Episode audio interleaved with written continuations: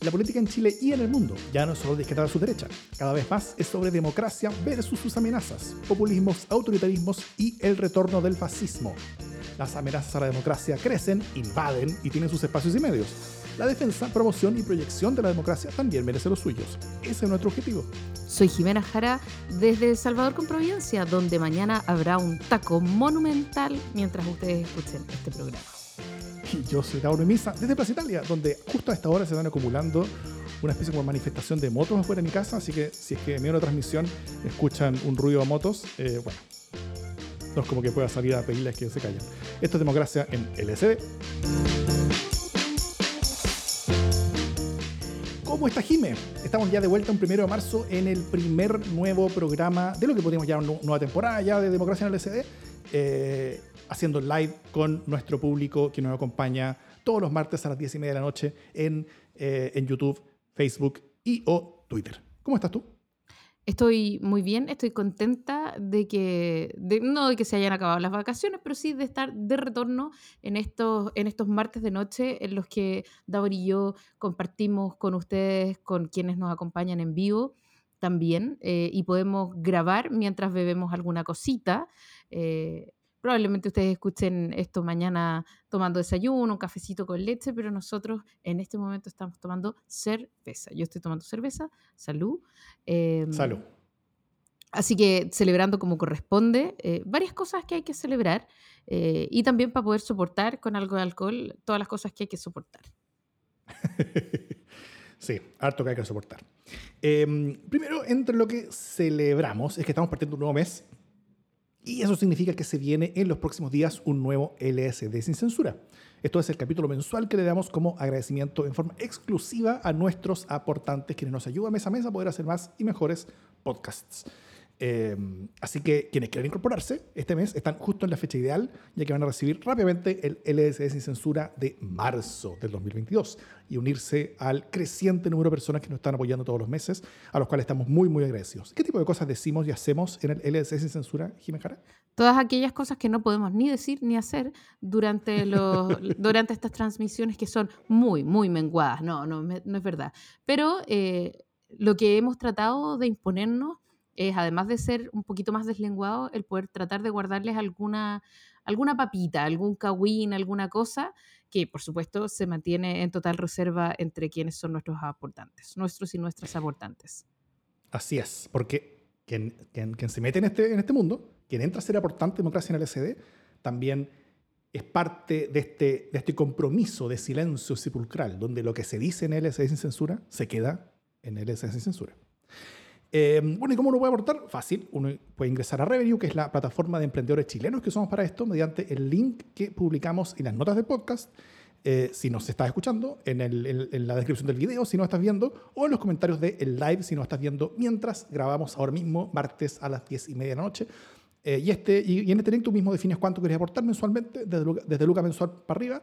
Cualquier cosa se agradece, así que así te unes al creciente grupo que nos está ayudando todos los meses. A todos ellos, muchas Gracias.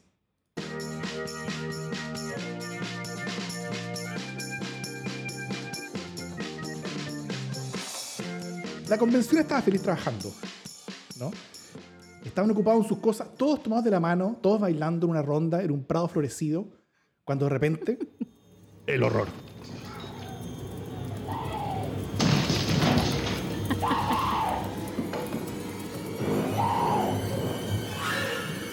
Here's Johnny. Volvió. Desde la oscuridad de su autoexilio, por razones eh, y, por razones insondables, aún afeitándose las cejas, Rodrigo Rojas Vade amenazó con volver a la convención. Eh, su argumento no me dejan renunciar con reemplazo, así que vuelvo si es que no hacen el live rápido. Eh, las reacciones fueron de, de todo tipo. Eh, hubo muchas personas que hicieron, no, no irónicamente, eh, la, la, conspiración de que Pelado estaba siendo pagado por la derecha para pitarse la convención, que era una más de las campañas de astroturfing de Fernando Fontaine, o, que era un troleo de Marinovich o algo así.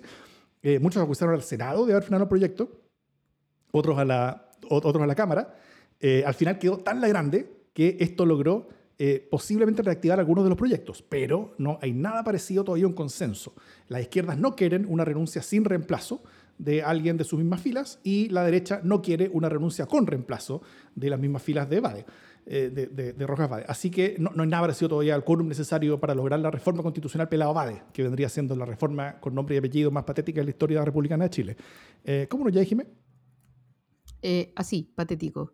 Pero a mí, yo, antes de entrar como en el, en, el, en, el, en, la en, la normativa misma, en las posibilidades de reemplazo y en esas cosas tan sesudas, quiero hacer un zoom en esta posición de Rodrigo Rojas Bade como de ser una víctima eh, del sistema y, de la inamovilidad del sistema, ¿no? O sea, quiero eh, hacer un zoom porque me parece que eh, en su narrativa él no es un carepalo que nos vendió una pesca, pero así tamaño, tamaño atún gigante, sino que es un pobre enfermito pero casi como pobre enfermito de sífilis, ¿cachai?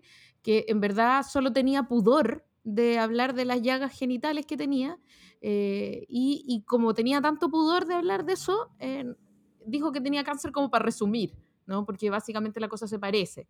Eh, y, y, está enfermo, y entonces él quisiera renunciar, porque en verdad él nunca quiso engañar a nadie, quisiera renunciar, pero las normas no se lo permiten, ¿no? Entonces está, como las normas no se lo permiten, está obligado a volver, hello, eh, porque no puede renunciar. Entonces, como no puede renunciar, tiene que seguir cobrando eh, los más de dos palos que recibe eh, mes a mes. como alguien dijo, tampoco parece que se podía ir a Mendoza como para que se cumpliera el tiempo para poder renunciar finalmente o para que fuera como eliminado por no asistencia no, puede hacer nada, solo puede quejarse eh, básicamente de que eh, los poderes estatuidos, eh, preferentemente el Senado, no han hecho nada para liberar su calvario y liberarlo de esta cosa que él no quiere finalmente, que es que está condenado a la convención. Porque él al final es el representante del interés del pueblo que lo eligió y él es el principal defensor de ese pueblo para que ese pueblo pueda tener a alguien de las ideas por las cuales votó, ¿no es cierto? Como él. Pero, ¿cómo, él se puede arrojar la, la, defensa al mismo pueblo al cual él mismo engañó de manera pero completamente abusiva y absurda y ridícula? Entonces, eh, em, ahí dicen, ni Putin está tanto detonado como, como, como, lo Jime.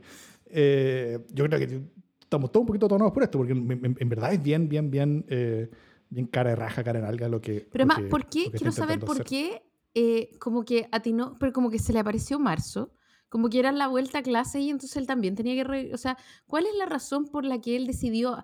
No, ahora sí que sí, volví a las vacaciones y ya, me tengo que poner a trabajar. Así como uno dice yo, ah, no, ahora sí que empiezo la dieta, él dice, ahora sí que empiezo a ir. ¿Por qué pasó ah, esto como en este momento? Si, si, si, me preguntan a mí, yo creo que en verdad están calculando de que un voto más hace una diferencia. Son hartas los, los, los proyectos que no han llegado a los dos tercios por la falta de un voto. No es uno o dos artículos, sino que son varios artículos. Y, y, y después en los votos en particular han, han, sido más todavía.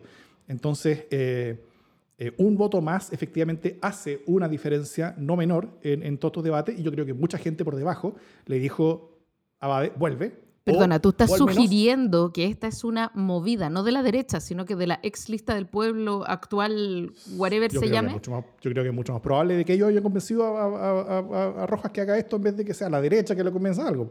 Eh, y, que, y, que lo dijeron, mira, o sea, no es como que tú vuelvas, sino que tú amenazas con volver y con eso presionas al sistema para que haga la reforma, cosa que, que, pueda haber un reemplazo en, en, en, tu lugar y así ganamos un voto, ojalá eh, de, acá o algunas semanas mientras seguimos votando las cosas importantes. Eh, yo creo que va por ahí la cosa, ¿no? No sé. No, no estoy segura. No estoy segura que alguien de la, de la lista del pueblo, porque además eh, esta presión como que desacredita a la convención, ¿no? Todo, esto Ya, pero, pero, la lista del pueblo no son como los más preocupados de la, de la, de la, como, como de la legitimidad del proceso, de que todo sea no se llaman lista del pueblo, Davor, se llaman de otra manera que no podría recordar en este momento, pero sé que se llaman de otra manera. Bueno, los, los, los, los sucesores los, los, los artistas eh, antiguamente conocidos como lista del pueblo. Lista proletaria, whatever. ya, sí, pero. Y ya, pasemos al, tema siguiente. me parece que está suficientemente claro que Rojas Vade es una víctima del sistema, ¿sí? Eh, está encarcelado en, eh, en esta falta normativa. ¿Por qué el Senado de la República es el gran, gran, gran culpable de que Rojas Vade esté ahí? Porque ha pasado algo más allá de si uno quiere que siga o no siga el Senado, ¿no? Yo creo que las razones por las cuales el Senado tiene sus días contados son muy plausibles y uno podrá entrar en el detalle o no. Eh, pero ¿por qué, ¿por qué se ha apuntado el dedo especialmente con el Senado cuando en verdad también, por ejemplo, hay una moción en la Cámara de Diputados, ponte tú. Creo que hay dos mociones en la Cámara de Diputados. Hay dos que se refundieron. Em, claro, como que, como que dicen mucho que, que, en el Senado como que, como que la ley no ha avanzado, que está tirada, pero en el Senado la, la, la ley entiendo que se, que se votó y, y no logró eh, o, o, no logró las, la, mayoría necesaria porque, eh, porque no hay consenso básicamente en que la cosa sea o sin o con reemplazo. Entre los mundos políticos hay, hay división en eso. Y yo creo que ahí está el intríngulis. O sea, no hay posibilidad. Yo, yo, creo que no es posible que del Congreso salga una ley con ninguna de las opciones. O sea, no veo que haya espacio para que haya una ley con reemplazo y no veo que haya espacio para que haya una ley sin reemplazo. O sea, no hay votos, no hay quórum para ninguna de las dos, porque es una reforma constitucional, necesita supramayoría. Eh, y yo creo que estamos bastante partidos en, en, cuanto a eso. Nadie de la, de la, de la, de la derecha, que, que lo único que quiere ver, la mayoría de ellos, es, es que todo ese proceso se, se, derrumbe para ellos.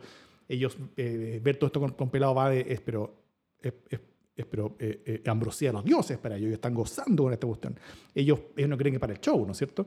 En, en, ningún caso ellos, ellos facilitarían el que haya un, un, un, un, reemplazo de, de, de Rojas Vade con con, con, con, la idea de Rojas Vade, pero sin la ilegitimidad y, y daño como, como, como nivel, como, como persona que entra a la convención con, con, con un chaleco bomba, ¿cachai? Como, como, como es Rojas Vade hoy en día.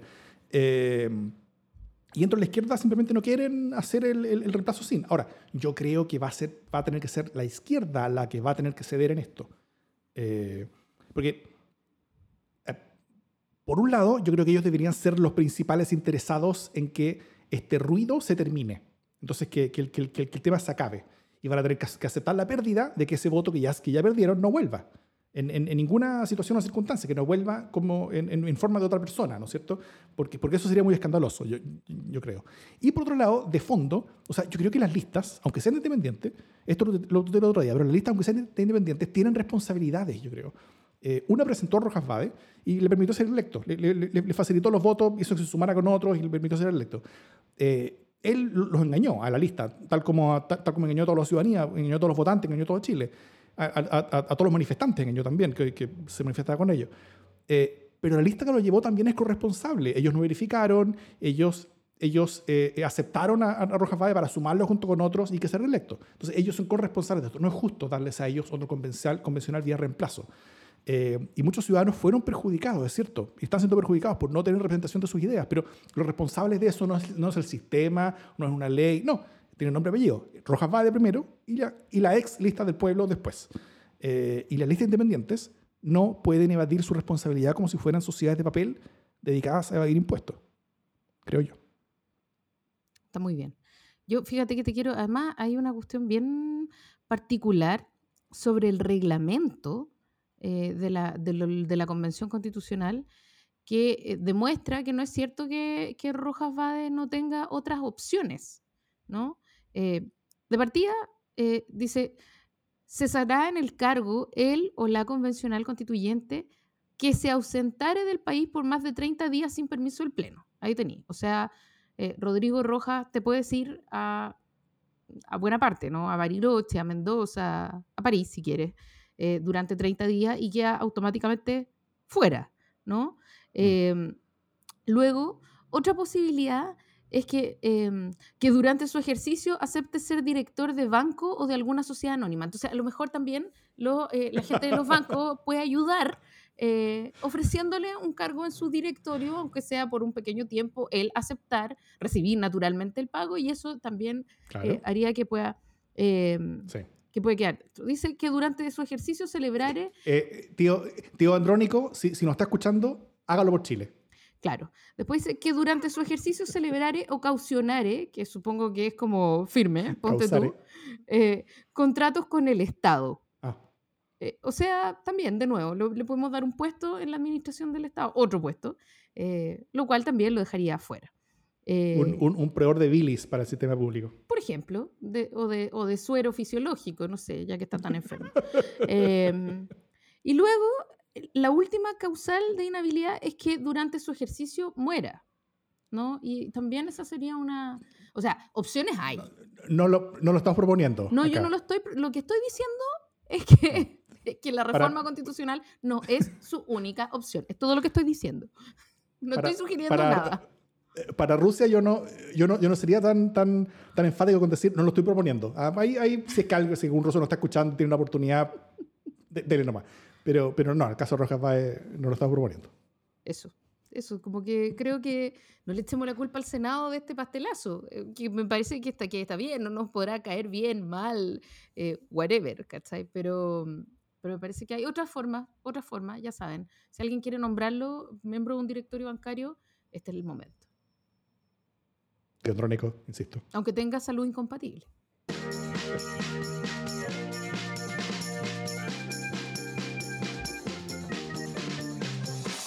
Vamos a las buenas noticias. Ah, no, nada que ver. No, es que fíjate que me, eh, antes de ir al, al, siguiente tema que me toca a mí presentar, me quedé pensando en la palabra pastelazo. Eh, y te quiero proponer una, una, Ejemplos hay. Sí, mucho. Y te quiero proponer, fíjate, em, una, porque a propósito de un pastelazo, la convención, muchas cosas se, se juntan en mi mente y encuentro que deberíamos tener una nueva sección.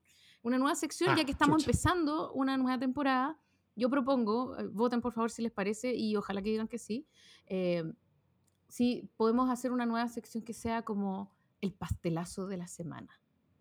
¿no? Como una cuestión que no sea así como drama, pero que sea como, loco, te pasteleaste mal. Evidentemente que se pasteleó mal Rodrigo Rojas Vade, pero estoy pensando en un nivel de pastelazo menor que no dé como patema, pero que sea como premio pastel.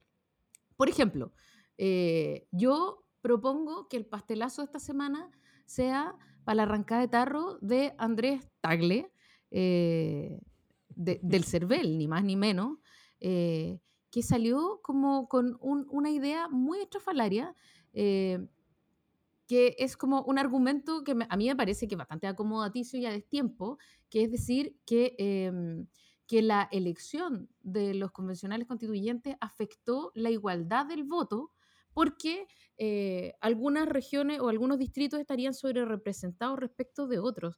Una cuestión que viene pasando, pero forever and ever, y de hecho está bastante corregida a partir del nuevo sistema electoral, porque cuando teníamos el binominal, ahí sí que los votos no valían lo mismo, ¿no? Entonces, eh, no sé, me, pasa que, que como que no entiendo por qué ese argumento sale ahora, o sea, es como Ahora que estamos hablando de las cosas que está haciendo bien y mal la convención, ahora te acordáis de que, no, eso le resta, porque además dice que esa desigualdad en el voto le resta legitimidad a la convención. Eh, o sea, ahora se preocupa Andrés Tagle, como un año después, se viene a acordar que la igualdad del voto no es igual y dice que eh, el no respetar la igualdad del, de voto es como propio de las dictaduras, pero resulta que el voto no, no, ha sido estrictamente igual y aquí tenemos en el, incluso en el vivo a Sergio Toro que sabe mucho más que yo ciertamente de estas cosas, eh, pero vamos, que la sobrerepresentación del voto en las zonas metropolitanas respecto de las rurales es un tema que no es nuevo y no es solo de la convención. Entonces, eh, nada, encuentro que es un pasteleo que además no colabora, no suma en nada, porque mm, ¿en qué aporta que ahora empecemos a hablar sobre si estuvieron bien elegidos o estuvieron mal elegidos, o si era bueno el sistema con el que los elegimos? Hello. Ya están elegidos, están funcionando desde julio, tío, entrese. Eso, pastelito. Me parece eh, la, la, respuesta del público en vivo ha sido efusiva con respecto a la propuesta de, de la Jime, así que... ¿Queda? Como, eh, como dice lo, Lelutier, ¿queda? Queda. Queda. Y yo creo con la responsabilidad de encontrar un, un, un, sonido cortina para esta sección. Un sonido em, pastel. Es un sonido pastel. Y eh, yo diría que, bueno, primero, eh, sumando lo de Tagle, o sea, todo lo que, hizo la, todo lo que dice la Jime, ya un pastelazo, pero más pastelazo aún es que lo diga el presidente del consejo directivo del CERVEL. Como presidente del consejo directivo del CERVEL, eh, firmado como presidente del Consejo Directivo de CERVEL, que es como el árbitro del proceso electoral. en una columna en Mercurio, página A2, o sea, no, no es como que algo que dijo como, como, como en el baño, como el gallo que estaba al lado mientras estaba mirando, no, una, una, columna en, el, en, la página A2, firmado como presidente del Consejo Directivo de CERVEL, eh, donde lo que hace es básicamente decir, yo creo que todo este proceso, del el, cual pronto, pronto, su resultado sea plebiscitar en una elección que yo voy a tener que, que, que, que estar a la cabeza de toda la estructura organizacional eh, que vela por resultados de elección, eh, yo encuentro que este es el proceso ilegítimo. Sí, ¿no? Hello. pastelazo. Sí, pastelazo, total. Bueno, y, y, entonces, si queda aceptada la moción del pastelazo de la semana, lo que podríamos eh, hacer es que al final de cada semestre eh, hacemos un, un pastelazos deathmatch, ponte tú, ¿cachai? A ver, ¿qué, ¿qué, es más pastel? Claro que ya van a haber pasado de moda, así que quizás esa no es buena idea. Ya, pero qué bueno que quede, gracias. Ahora ponme la cortina, por favor, para el tema que de verdad teníamos que hablar.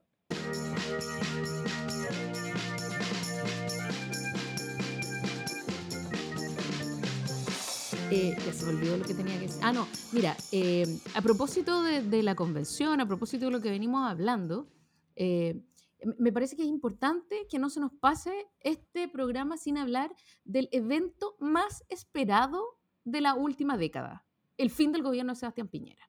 O sea, ya... El fin de la de Sebastián Piñera. o sea, yo creo que este es el evento más esperado de los últimos cinco años. Yo desde el 2017 que estoy esperando el fin del gobierno de Sebastián Piñera. Eh, y ya comenzó el traspaso. Eh, de hecho, sin ir más lejos, este martes se nombraron eh, a los delegados presidenciales, aunque nadie los conozca, eh, y ya están supuestamente alistándose los equipos de las diversas reparticiones del gobierno para lo que se viene.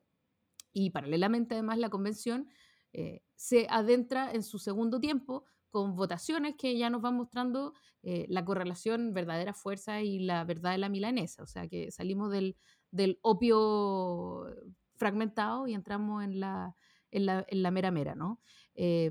Eh, y ahí, en ese contexto en el que eh, la, la, convención avanza eh, y, por otro lado, nos acercamos al inicio del gobierno de Boric, la gran pregunta es cómo se, cómo se van a influir mutuamente, no como, no como el gobierno de Boric va a hacer que la convención diga lo que él quiere, ¿no? No es, no es esa la conversación, sino que cómo se van a afectar mutuamente. ¿sí? Y eh, ahí, por ejemplo, me parece que aquí hay ciertas perversidades. Por ejemplo, la reina del palco, Jimena Rincón, dice, eh, el gobierno de Gabriel Boric se va a medir por el éxito del proceso constituyente, lo cual es, una, es de una mm. maldad, eh, podrá ser cierto, pero es de una maldad decir que, que, que la medida del, de este gobierno que viene entrando se, va a ser la convención, que es un proceso de la República, ¿no? Y que viene además andando ya desde antes de él y que, en fin, em, sí, eh, evidentemente va, a haber una cierta alineación, ¿no? Entre, entre, lo que, entre, digamos, lo que quiera el gobierno y cómo por lo menos su, eh, su pacto de gobierno se va a aportar en, la convención. Eso sí que sí.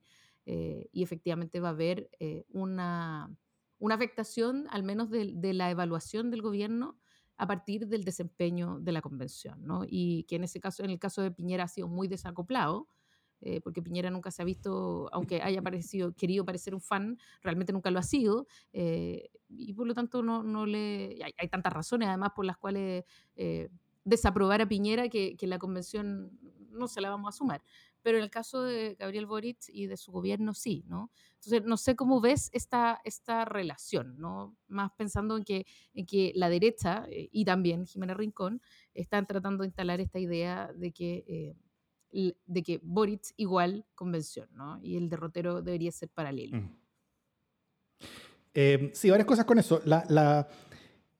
Primero yo, yo, yo voy a hacer, en este tema en particular, Tim Rincón, en el sentido de que no hay mucho más que el gobierno de Boric pueda hacer el primer año. O sea, porque buena parte de sus reformas van a requerir eh, la nueva constitución. O sea, es, es, muy riesgoso para cualquier gobierno el enfrentar reformas grandes cuando la constitución se está rearmando y vamos a tener un voto algunos meses más, ¿no es cierto?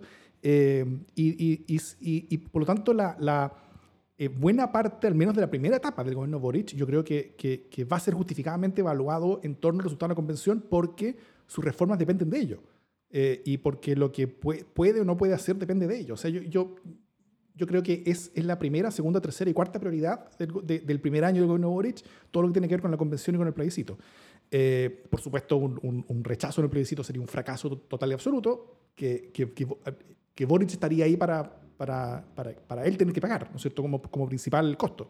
Eh, y, y, el, y, el, y, el, texto de la Constitución también va a depender mucho de él.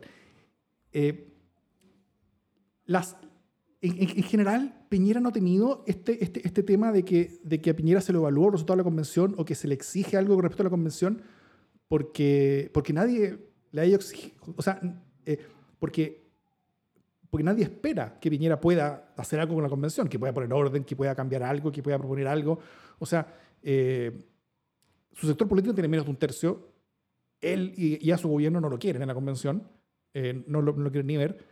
Es un caso donde la debilidad política de Piñera pasa a ser como, como una ventaja, en el sentido de que, de que nadie le echa la culpa y, y, nadie le exige nada con respecto a ese resultado.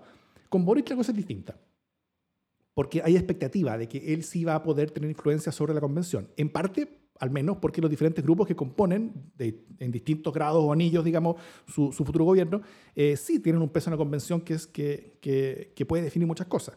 La suma entre el, entre el, Partido Comunista, eh, el Frente Amplio, el PS, algo de la lista de la prueba, eh, parte, no sé, que de, de, de, lo neutrales que puede hacer, que se pueda sentir cercano a ese mundo. Eh, entre todo eso suma, ¿no es cierto? y, suma bastante. Entonces, Boric, por un lado, a él le da algo de poder para él sí poder llegar a la, a, la convención a poder cambiar ciertas cosas, pero también le, le, genera una exigencia bien grande, porque todas las organizaciones que necesitan algo en la convención ya no van a ir a la convención, sino que van a ir con Boric van a estar pidiendo las cosas a él. Él va a tener mucho mayor eh, presión con respecto a qué es lo que pasa o deja de pasar en la convención. Em, porque eh, en estos momentos hay que, hay que acordarnos que hay un poder constitucional que está tomando muchas decisiones que, pueden, que, van a implicar muchos cambios y reformas grandes para muchas instituciones, para muchas personas. Todas las instituciones hay, tienen intereses, hay, hay, hay, personas que se están sintiendo pasadas a llevar. Eh, y las reformas no son usualmente bien recibidas por los reformados. y todos esos reformados en el gobierno Piñera no tenía a nadie a quien recurrir, más que directamente a la convención. Y la convención no lo escuchaba. Ahora sí van a tener a Boric a quien recurrir. Y al cual poder exigirle y al cual poder también eh, poder hacerle demandas en el poder que esas instituciones tienen. Por ejemplo, no, no, no hay que ir muy lejos para ver el Senado. El Senado hoy día está con bastante pánico viendo cómo, cómo, se, cómo, se, eh, cómo se reconstruye su institucionalidad y su sentido, eh, si es que existe o no incluso, eh, eh, pero en, cualquier caso, si es, que hay, eh, si, es, si, es, que va a salir el proyecto como está más o menos en discusión ahora, una, una bicameralidad que, que en los últimos días ha, se le ha aumentado un poquito más las atribuciones a, a, esta segunda Cámara Territorial, pero sería un cambio significativo a esa institución, que implicaría nuevas elecciones para esas personas. Hay muchos senadores que ni siquiera han empezado su gestión y ya le están diciendo que su pega se les acaba pronto. Eh, y, por lo mismo, hay, van a haber muchas presiones, van a haber muchas personas que van a exigirle al, presidente Boric, personas no solamente de derecha, sino que también de, de, izquierda, centro izquierda, que van a estar exigiéndole al, al, presidente Boric que, oiga, sálveme el Senado o no cuente conmigo para, para los proyectos que usted quiere aprobar. Eh, y, y, no es como, Boric, como, como, que Boric tenga mucho alguna de votos en el Senado, o sea, eh, sumando todos los posibles votos que él puede tener, llegar al 50%. O sea, él, él, necesita algunos votos imposibles, para, incluso para cualquier cosa. Eh, así que yo creo que, que, que la cosa es, es una razón. toda esta transición, el, el, momento de una transición en medio de una convención, es una complejidad más que se le suma a la mochila de complejidades que tiene que haber Boric. Don Boric haga algo. Básicamente. Sí, Don Boris haga algo. Sí, o sea, igual hay ahí eh, una tragedia en pensar que el presidente de la República, y esto es algo de, de una conversación que es, es antigua, ¿no? Que, em, que tiene que ver con cuánto se roba la película la propia convención por su importancia, ¿no? Está definiendo eh, instituciones, está definiendo nuevos plazos, está definiendo un montón de cosas, ¿no? Eh, y por lo tanto, eh, el riesgo está en que la convención eh, de alguna manera haga bajarle el volumen, ecualice hacia abajo las políticas del gobierno y el gobierno de Gabriel Boric esté obligado a estar permanentemente comentando, sea blindando o amparando o discutiendo cuestiones de la convención, lo cual sería súper matado, creo yo. Sí, Ya. o sea, eh, y, en ese sentido a lo mejor la, gente del... Yo estoy inventando, ¿ah? me, lo pregunto más bien, no tengo ningún antecedente al respecto, quizás tú tienes, estás más mejor informado que yo, pero em, no sé si la lógica va a ser la presidencia, o sea, cuando mm. vayan a preguntarle a Gabriel Boric, sea como, mire, aquí hay un proceso constituyente legítimo en curso, ¿no? Eh, y lo que corresponde es que eh, al gobierno le toca gobernar eh, hasta que salga una, o sea, no, como no soy comentarista de la convención, este, hay otras tareas aquí. yo creo que sería una, una, un, acercamiento, un acercamiento bien higiénico, pero no sé si va a ser sostenible durante todo el tiempo que falta de aquí al fin de la convención. Eso, eso, eso va a ser una cosa que yo creo que va a decir de todas maneras. Eh, yo creo que es una necesidad que lo diga, o sea, él, tiene que insularizarse con respecto a eso, pero, pero no creo que le crean mucho, eh, eh, sobre todo porque él se juega tanto en la convención de que, de que, de, que va a ser muy difícil creer de que él, no va a estar construyendo canales, construyendo puentes con lo que pasa en la convención. para tener algún tipo como de, como de, como de control, o menos información sobre, sobre dónde se viene la mano y sobre, y sobre lo que está pasando. Ya, pero una cosa es que tú tengas información y conversaciones, y otra cosa es que te pidan que tú muevas la aguja o que tú aparezcas tratando de mover la aguja.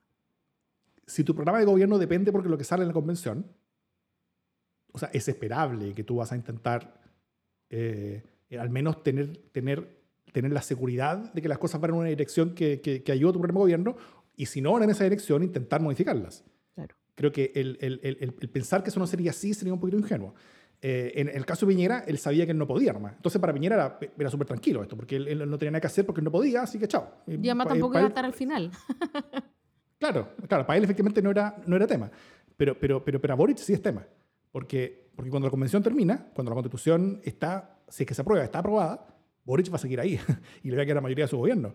Eh, entonces, e, e, efectivamente, él, él, tiene, él, tiene un gran interés en lo que pasa o deja de pasar en la, en la Constitución y y ese hecho va a hacer de que su, su, discurso de presidencia va a ser bien poco creído, no solamente por, por, el mundo político, sino que sobre todo por el mundo institucional del Estado. Y ojo con eso.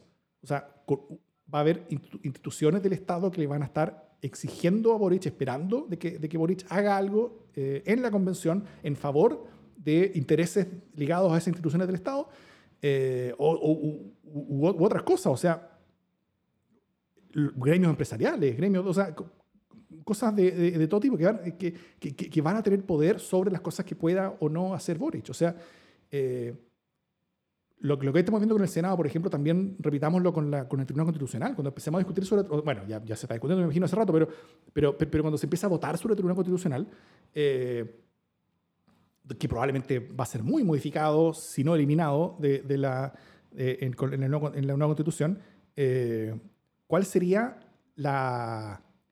O sea, con, con, con, con qué, con qué expectativa eh, se enfrentaría el gobierno a una disputa constitucional en el Tribunal Constitucional en su primer año, eh, mientras el gobierno no está eh, salvándolo, digamos, en la Convención Constitucional.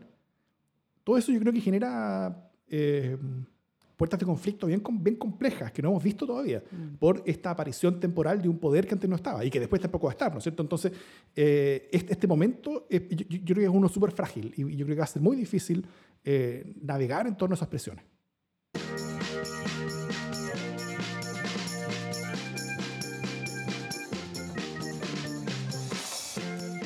La jueza Romy Rutherford hizo algo realmente potente eh, solicitó al actual comandante jefe del ejército, Ricardo Martínez, declarar como imputado por los casos de fraude en el ejército, en particular por la lista, por la lista peajes. Esto, o sea, eh, eh, la, lista pasajes, pasaje, por, la, por, por, por, estos como, como pasajes idiáticos que se, que se autopagaban y que se podían viajar y que se quedaban a su señora viajes, que, que, que, decían que eran oficiales, pero eran como de... bueno, Martínez entrega el mando el 9 de marzo, la próxima semana, a Javier Uturriaga, el, el héroe de yo no estoy en ninguna guerra. Eh, pero, pero Rutherford lo citó a Martínez antes que el cambio de mando. El abogado Martínez solicitó a la jueza, Rami Rutherford, que eh, le diera una nueva fecha, básicamente para que fuera después, ¿cierto?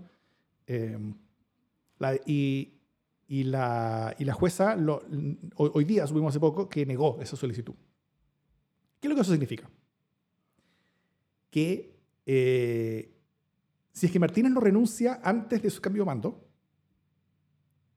o sea, eh, el cambio de mando la próxima semana, Martínez tendría que renunciar antes de esa próxima semana, porque si él no renuncia, él se, se pone en la situación donde él va a declarar como imputado, donde la jueza Rami Rutherford, y ella lo puede dejar detenido, siendo aún comandante en jefe del ejército. Y eso sería tremendo. O sea, todos los ex comandantes jefe del ejército vivos están todos procesados por algo. Todo por, por, por eh, eh, público, excepto el general Cheire, que está, que está procesado por bueno, violación de derechos humanos, que, es bastante más serio. Eh, pero todos los otros están procesados por, por eh, o, fraude o desfalcos o cosas económicas asociadas a, a- a- malos manejos de recursos de la Fuerza Armada. Martínez también está- empezaría a ser procesado muy probablemente después de, esa, de ese testimonio. Eh, todos, absolutamente, sin excepción. La pregunta, una pregunta es cuándo a Javier Iturraga le, le toca ser procesado, ¿no es cierto? Eh, pero, eh, nada, pues eso, eso, creo que abre también otra situación más que es media compleja, ¿no? O sea, em, lo primero es que, de nuevo, eh, uno enfrenta una cuestión en la que eh, la conversación eh, más bien es si es o no es pertinente la decisión de una jueza de la República.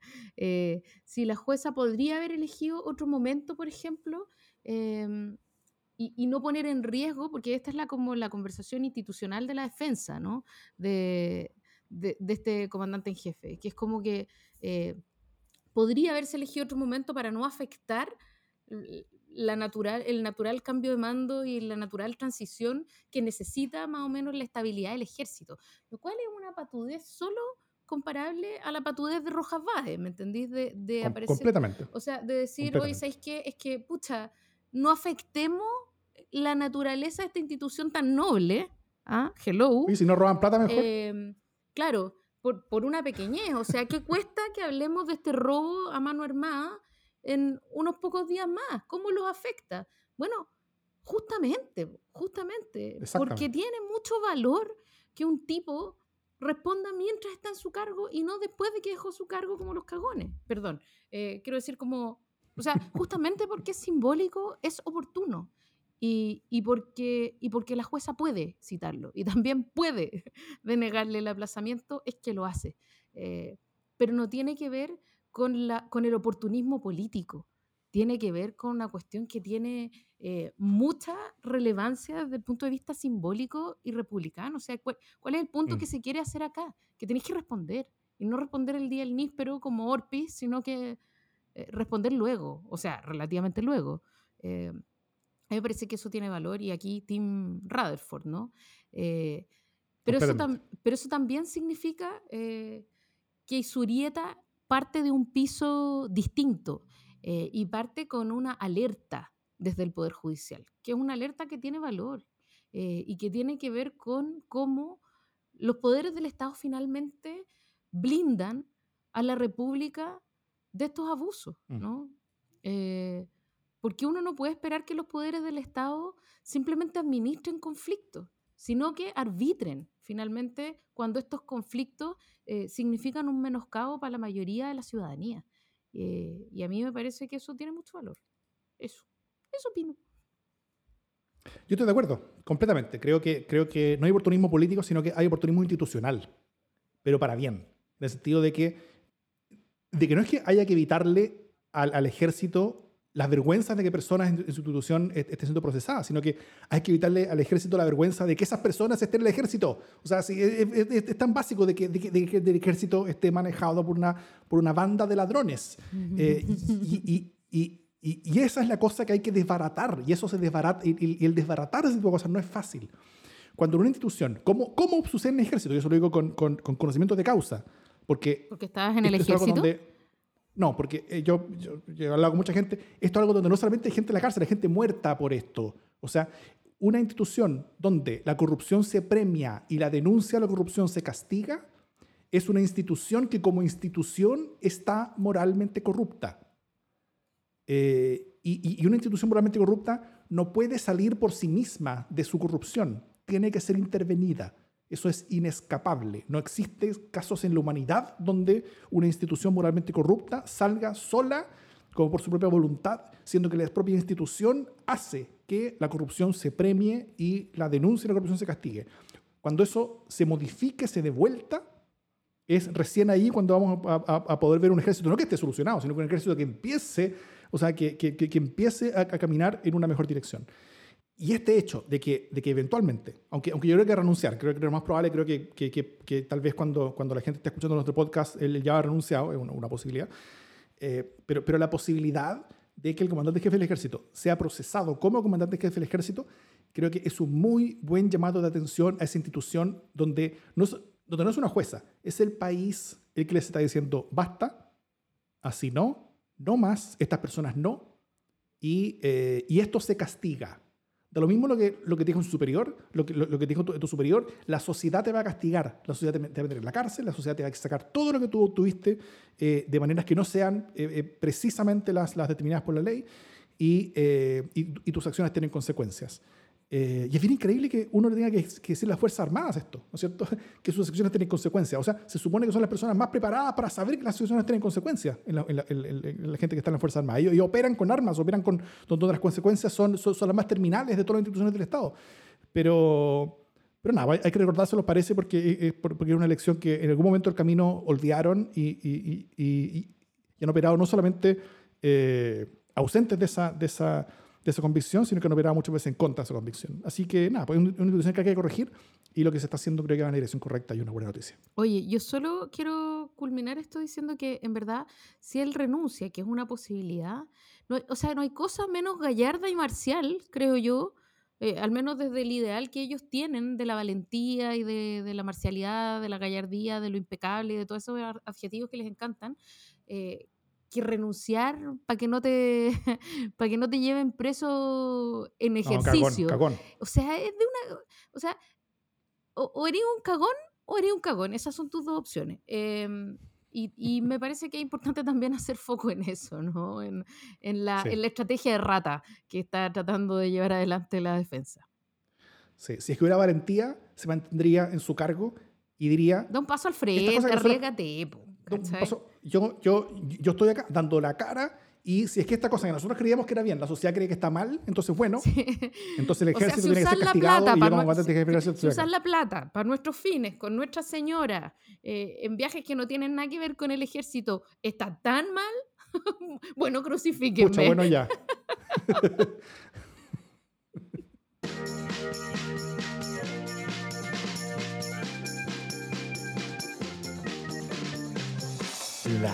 buenas noticias. ¿Qué buena noticia tienes, que Se acaba el gobierno de Piñera. Yo dije eh, durante la grabación de la, del programa pasado que esa va a ser sistemáticamente mi buena noticia hasta que haya ocurrido el cambio de mando.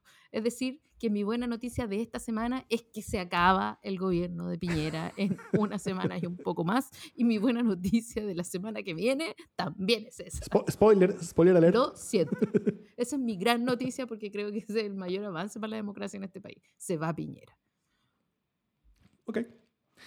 Em, yo tengo una también. Eh, yo, creo que es medio terrible tener buenas noticias mientras el mundo está viviendo una guerra del tamaño que se está dando entre Rusia y Ucrania. Y sobre todo eh, las, las, consecuencias que a llegar a tener. Y yo creo que vamos a ver consecuencias bien terribles en los próximos días. Eh, pero en ese contexto incluso también hay buenas noticias. O sea, donde básicamente el, el, mundo democrático recuperó sus cojones, sus ovarios, como uno prefiere decirle, para dejar de pasarse a llevar una y otra vez por dictaduras y empezó a enfrentarlas. Y eso creo que es, es muy potente y no eligió un rival débil precisamente, ni, ni se dio con chica. O, obviamente no es, una lucha dando a los, a, los, a los balazos y a los bombazos, porque las consecuencias serían, terminales para el planeta, pero, pero, pero sí se está dando eh, en, en, en un plano de, de, de, de, castigo en contra de un país duro como, yo, como un país fuerte, como yo creo que nunca se había visto en la historia del mundo, eh, en, por términos no bélicos al menos. Porque fueron al final los ucranianos los que, los que movilizaron a este occidente global, como algunos le llaman, en torno a sanciones más fuertes de las que nadie había pensado posible. ¿ah? Pasos que nadie creyó viables, como el rearme Alemania, la salida de la neutralidad de Suiza, Suecia y Noruega, el fortalecimiento de la Unión Europea eh, el fortalecimiento en general del orden liberal post Segunda Guerra Mundial, al que todos yo creo que daban por muertos a esta altura. Eh, fueron justamente esos ucranianos y, ucranianas, sus acciones y el compromiso y la voluntad y sus valores demostrados en la valentía de sus acciones, eh, lo que ha movilizado a Occidente. Y, y, eso ha sido increíblemente inspirador, al mismo tiempo de ser súper terrible de ver, sobre todo por las circunstancias en las que se da. Así que yo creo que se vienen momentos súper difíciles, temo. Eh, hay algunas salidas posibles, pero no creo que sean tan probables. Pero lo ocurrido esta semana creo que nos muestra que el futuro, si no al tiro, si no en el corto y medio plazo, pero, pero al menos en el largo, va a ser mejor. Eh, creo, que, creo, que, creo que todo esto ha, ayudado a, a, recordarnos a todos ciertos valores eh, y, y, cierta, y, cierta, fuerza convicciones que yo creo que a mucha gente nos faltaba. Y a mí eso me ha dado eh, mucha, mucha esperanza. y eso se ha dado con, con, personas que están jugándose la vida en la, en, en la calle. Porque al final en, hay, hay, muchas explicaciones para el conflicto y todo eso, pero, pero una de ellas, y que es parte de la explicación, es que hay hoy día una disputa entre democracia y sus amenazas que se está dando los balazos. Y los únicos que están del lado de la democracia en esa lucha, en, en, el frente de los balazos, son los ucranianos y las ucranianas. Eh, así que no hay, no, hay, no hay nada más que... O sea, dado que no podemos unirnos a ellos porque, porque sería el acabose, eh, no, hay, no hay nada más que, que admirarlos y, que, y, y, hacer en todo lo demás que sí se puede hacer. Eh, honrar ese sacrificio y honrar esa lucha y, y honrar esos valores que están demostrando eh, con, con, más fuerza de la que yo creo que nadie en Occidente estaba dispuesto a, a, tener hasta hace poco. Así que, pues, vamos a tener así que un futuro mejor que, el, que, lo que tenemos hoy día, eh, mientras no empecemos a apretar botones rojos, lo cual espero que no suceda. Dicho eso, esto es democracia en el SD.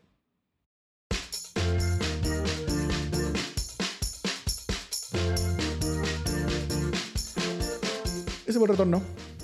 ¿Cómo estuvo todo, Jimmy? Bien, estoy sudando como caballo de bandido, la verdad. Como caballo milico.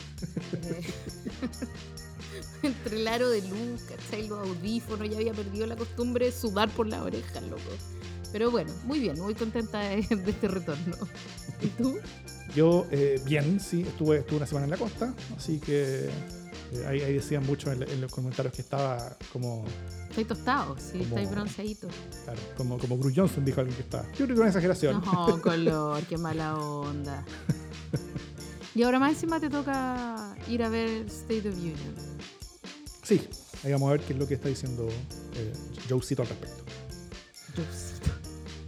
Juancito. Ah, no, no es Juancito. ¿Cómo se, ¿Hay una traducción para Joe? No, ¿cierto? Joe. Joseph, él es Joseph. Ah, Así ya. que es José al final. Pepito.